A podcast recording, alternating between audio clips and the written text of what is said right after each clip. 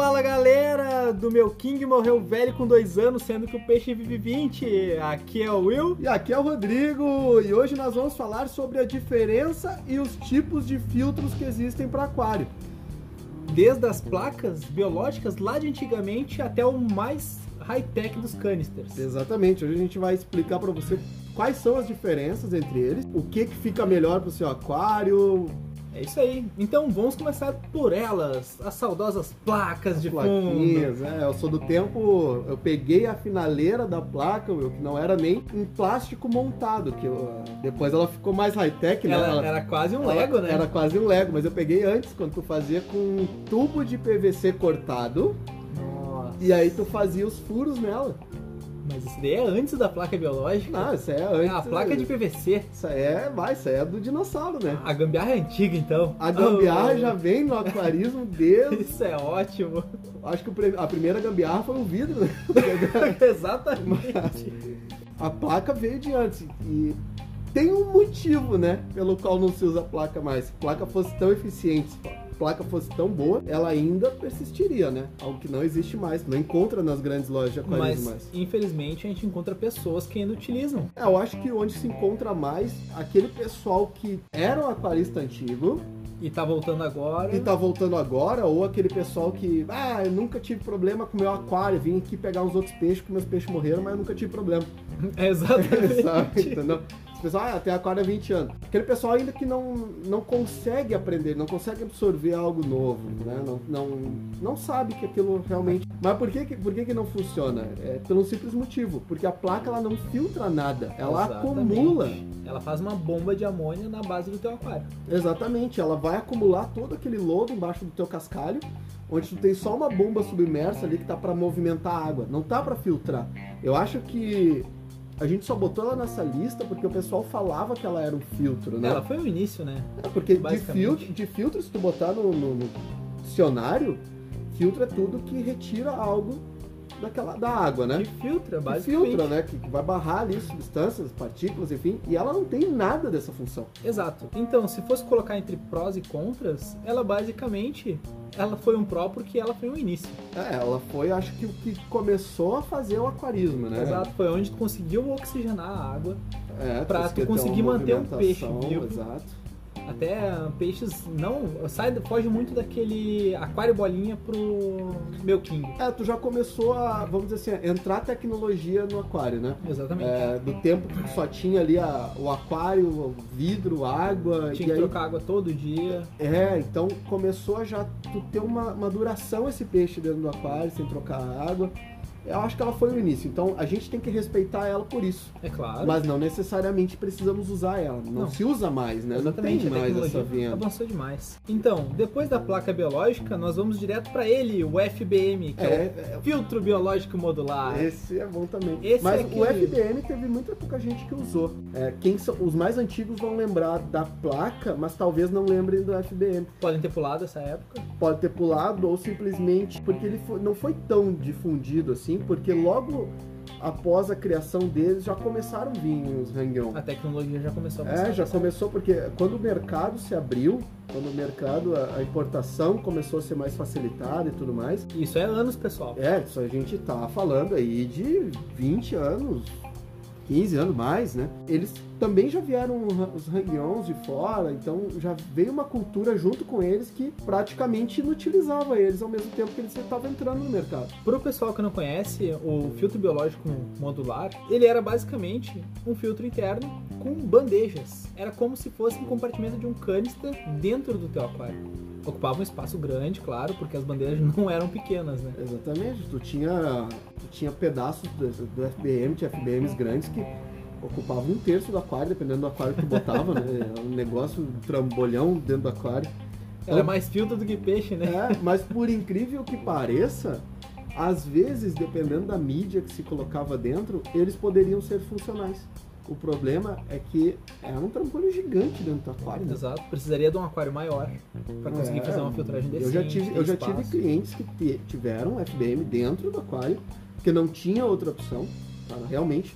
Era a única opção que tinha, com Matrix, com Purigen, e ele fazia a manutenção corretinha, de certa maneira funcionava. Ele foi funcional até Ele um certo foi ponto. funcional, mas é algo que pela, pelo seu tamanho e tudo mais a gente descarta. Até que quando foi descoberto que aquela matéria orgânica em contato direto com a tua coluna d'água não era tão benéfico para os peixes.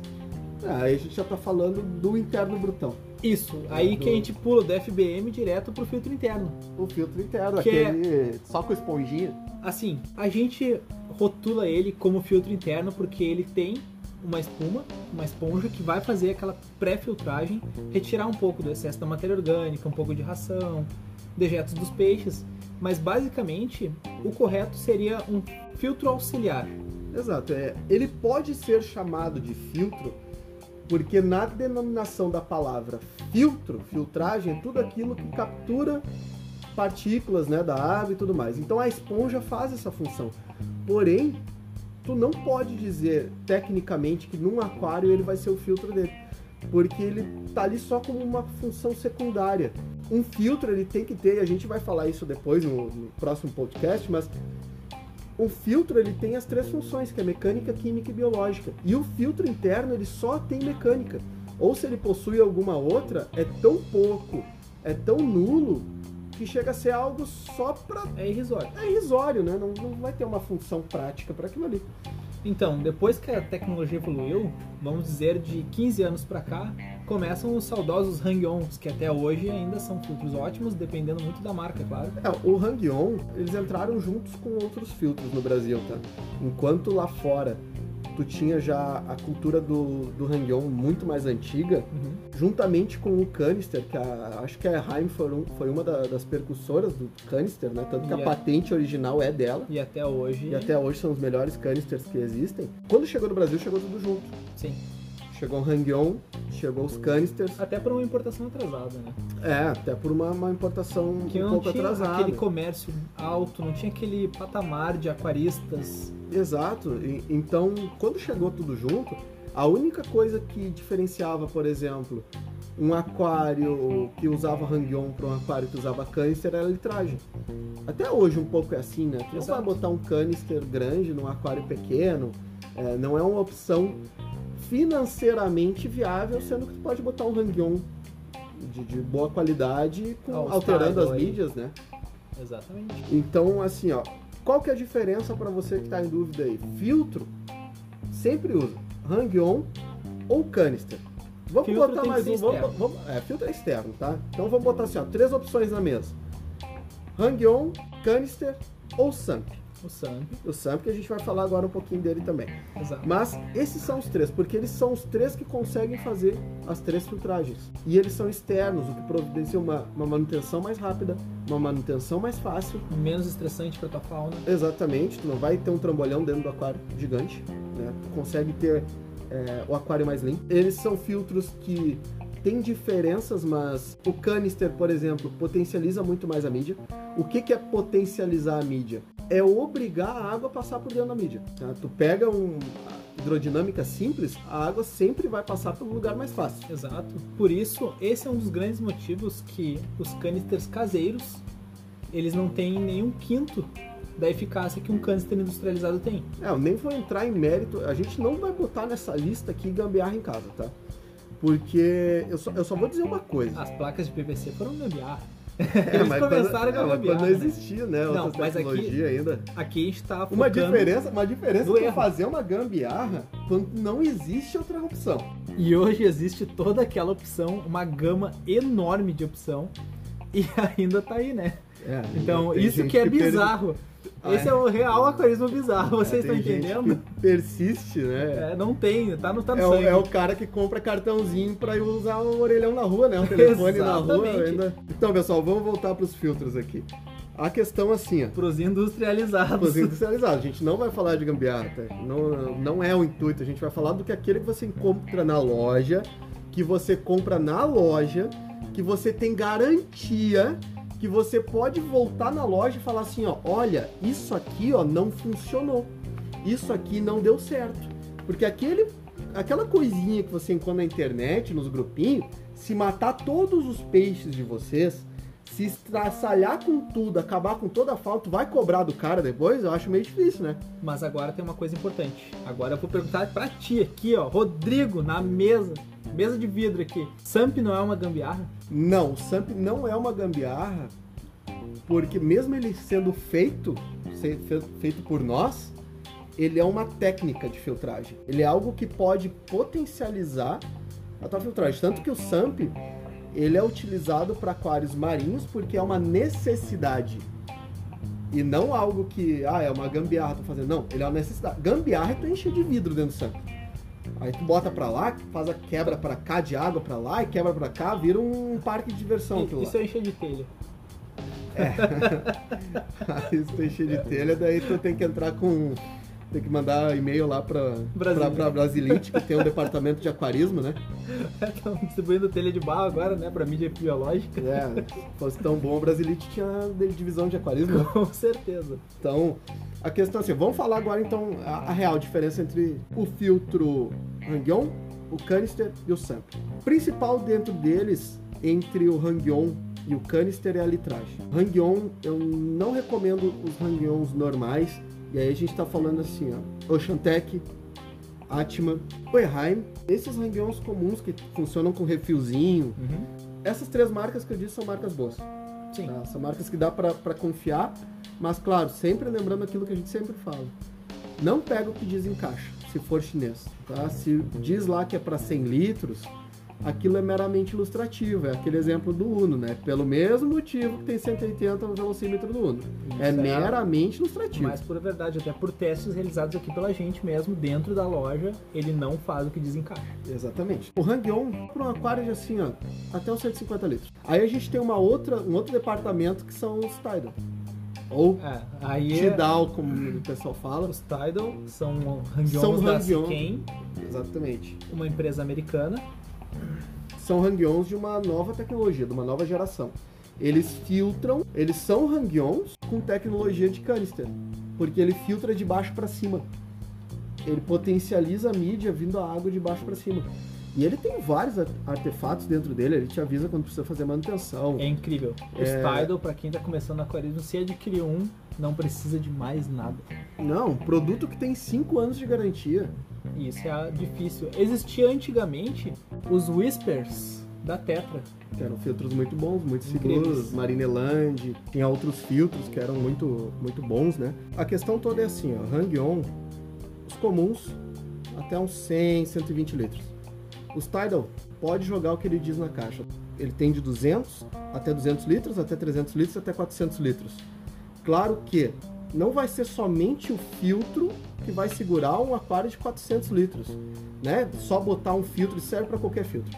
Não é botar o filtro lá e, meu Deus, agora o meu aquário tá perfeito, eu não preciso fazer manutenção. É, o filtro não é porque o filtro tá dizendo ali, ah, é para 100 litros, e nesses 100 litros tu ter 7 carpas, que ele vai funcionar. Aí não adianta botar a culpa no filtro, né? Não, não é a questão do filtro. Então, Hangyon até uns 100, 120 litros. Posso botar canister com litragem men- menor? Pode, claro, com certeza. Só tem que controlar o fluxo de água.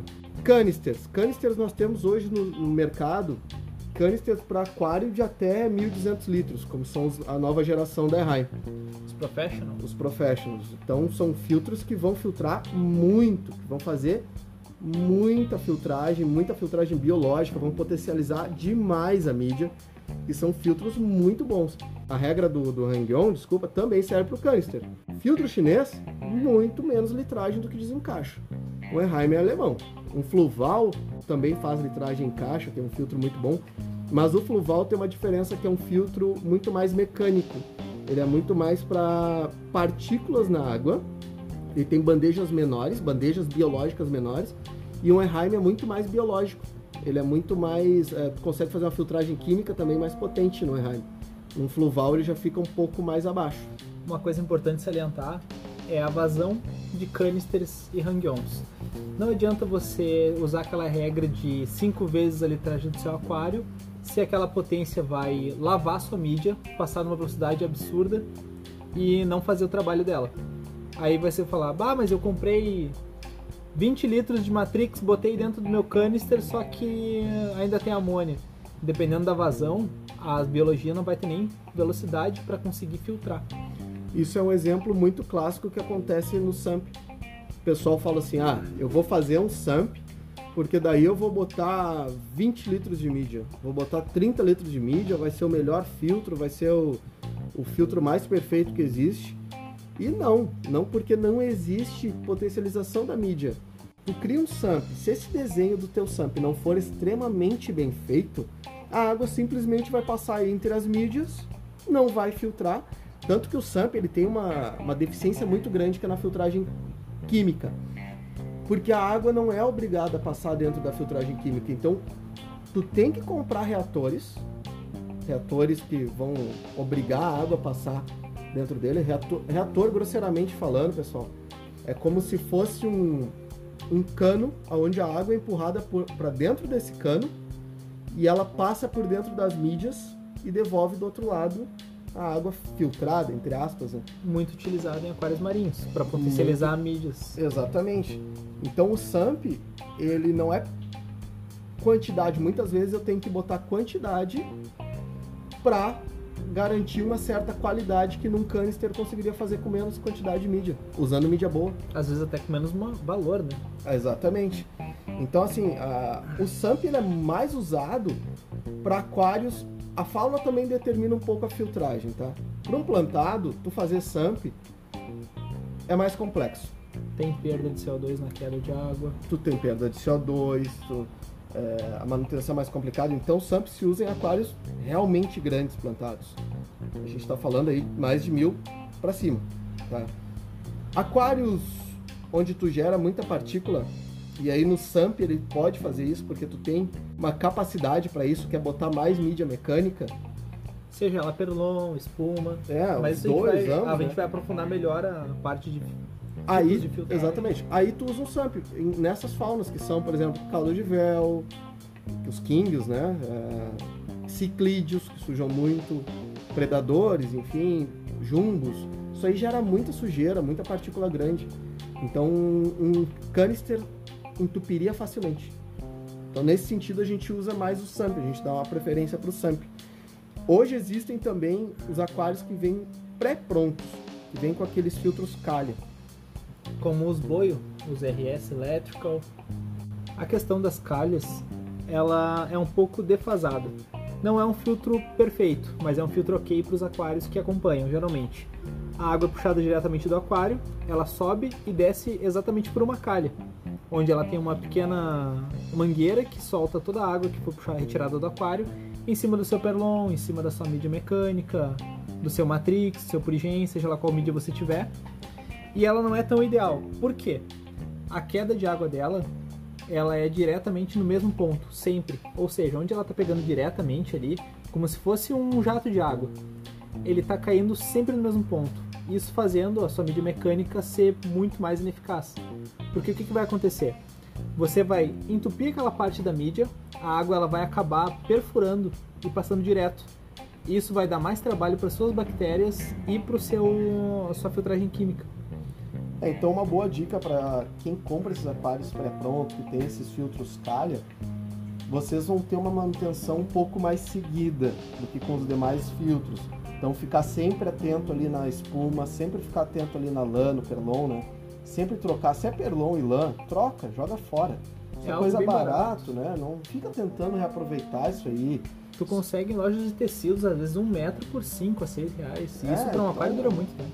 Então não, não, não faz essa gambiarra aí, tentar lavar o perlon. Lavar, isso aí joga fora, né? É lavar papel higiênico, não dá certo. Exatamente, muito bem colocado. Então, a única atenção vocês que têm filtro calha é a manutenção do filtro calha tem que ser mais frequente do que dos demais. Agora, pessoal, até 120 litros, hang-on. Pessoal, litragens até mil por aí com, com faunas de cardume, plantados, tudo mais, canister. E acima disso aí começa a dar uma pesquisada no SAMP. Tá? Ou pessoal que tem uma litragem ali 200 litros para cima, com quíngos, ciclídeos, é, peixes, peixes, maiores. peixes maiores que geram muita partícula. Aí um SAMP bem construído, tá? Não é botar vidro para tudo que é lado lá, parece uma fábrica de vidro que lá de um tanta labirinto. chapa, né? labirinto. Porque assim, ó, quanto mais zona parada, mais zona morta, mais amônio, nitrito vai gerar. Ele vai ficar ineficiente. Então, tenta desenhar bem o sample, procura desenhos que sejam de qualidade. Geralmente essas grandes empresas às vezes disponibilizam os desenhos para esse, esse tipo de sample. E para finalizar, pessoal, a, a gente vai falar sobre um outro tipo de filtro, que ele é um filtros UV. O filtro UV. O filtro UV, ele é um filtro esterilizador, então ele mata algas, bactérias e parasitas. Tá? Só que assim, ó, pessoal, a minha, eu tô com alga no meu aquário, tô com alga nas minhas plantas. Vai adiantar botar o filtro UV? Não. Não. O filtro ele pega tudo que é suspenso no teu aquário. O UV ele vai queimar tudo que está na água que está passando pelo filtro UV. Não adianta tu achar que ah meu aquário está com alga nas bordas, eu vou botar um filtro UV e vai resolver. Não, não tem como. A não ser que aquele vidro passe por dentro do teu filtro UV, que é meio difícil. É, exatamente. É uma lâmpada esterilizadora que fica dentro de um, uma cápsula, vamos dizer assim, onde a água passa ali e ela esteriliza. E outra, não usa UV. Eu já vi gente perguntando: ah, eu vou botar UV para iluminar o meu aquário para esterilizar. Só isso aí vai te cegar. Se tu olhar para isso aí 10 segundos, tu tá cego. É por isso que ela, vi, ela vem dentro de uma cápsula escura, que é para justamente tu não enxergar a luz. Tá? Então, ela só vai funcionar tudo aquilo que passa dentro dela. Luz negra não é luz UV. É. É diferente a ultravioleta das luzes negras. Exatamente. E para finalizar o assunto tipos de filtro, tem dois filtros que eu quero botar aqui pro pessoal que não é tanto do aquarismo, mas tem a ver com aquarismo, que é filtro de lago. Qual que é a diferença de um filtro de lago para um filtro de piscina? Tu vê muito lago aí Sim. com filtro de piscina. E a primeira, talvez uma das únicas coisas que eu vou falar para vocês é assim, ó. Se filtro de piscina fosse para lago, ele tava escrito assim, ó, filtro de piscina é lago. Ele não estava escrito filtro de piscina somente. É uma tá? ideia para os desenvolvedores de filtros aí. É uma aí. ideia para o pessoal que quiser fazer filtro aí, bota lá filtro para piscina e lago, assim como tu vê. Se botar e lagos do lado da caixa, vai ganhar muito dinheiro. Ah, não, aí vende para todo mundo. Assim serve pro filtro de lago, né? Filtro para lagos e, e piscinas. piscinas né? Bioballs ali para manter Motor uma de, biologia. É, bota aquela, né? Motor de motos e caminhões, não tem? É, é a mesma coisa. Exatamente. Então o sistema é diferente toda diferente. Num lago tu trabalha com filtragem mecânica e a lâmpada UV, além da bomba para circulação. E na piscina é totalmente diferente. Até nem vou saber falar. É, é ele trabalha cloro, com cascalho, com Exato. cloro, né? Tem é um filtro de areia, totalmente Ele tem uma diferente. retenção de partícula em cima, na superfície dessa, desse substrato é, que vai dentro dele. Exatamente, totalmente diferente, né? Então o cloro vai fazer a função da UV, causa que tu botar cloro no... Com suas carpas. Tu mata todos os peixes. Então Exatamente. Então, quando no nome do negócio vem especificado porque ele é, não é para outra função. Ah, então quer dizer que aquele motor de Uno que eu comprei não serve pro meu caminhãozinho? Provavelmente não. Ah, droga. Bom, pessoal, tá, para não alongar muito mais aqui, a gente vai ficando por aqui. Então, um grande abraço meu. Próximo podcast será sobre os tipos de filtragem, a diferença entre a mecânica, entre a química, entre a biológica. A gente vai deixar tudo mastigadinho para você. Então, pessoal, qualquer dúvida, por favor, crítica, sugestão, mandem um e-mail para aquarismobizarro.gmail.com. A gente vai estar tá aí respondendo as perguntas de todos. E é isso. Muito obrigado.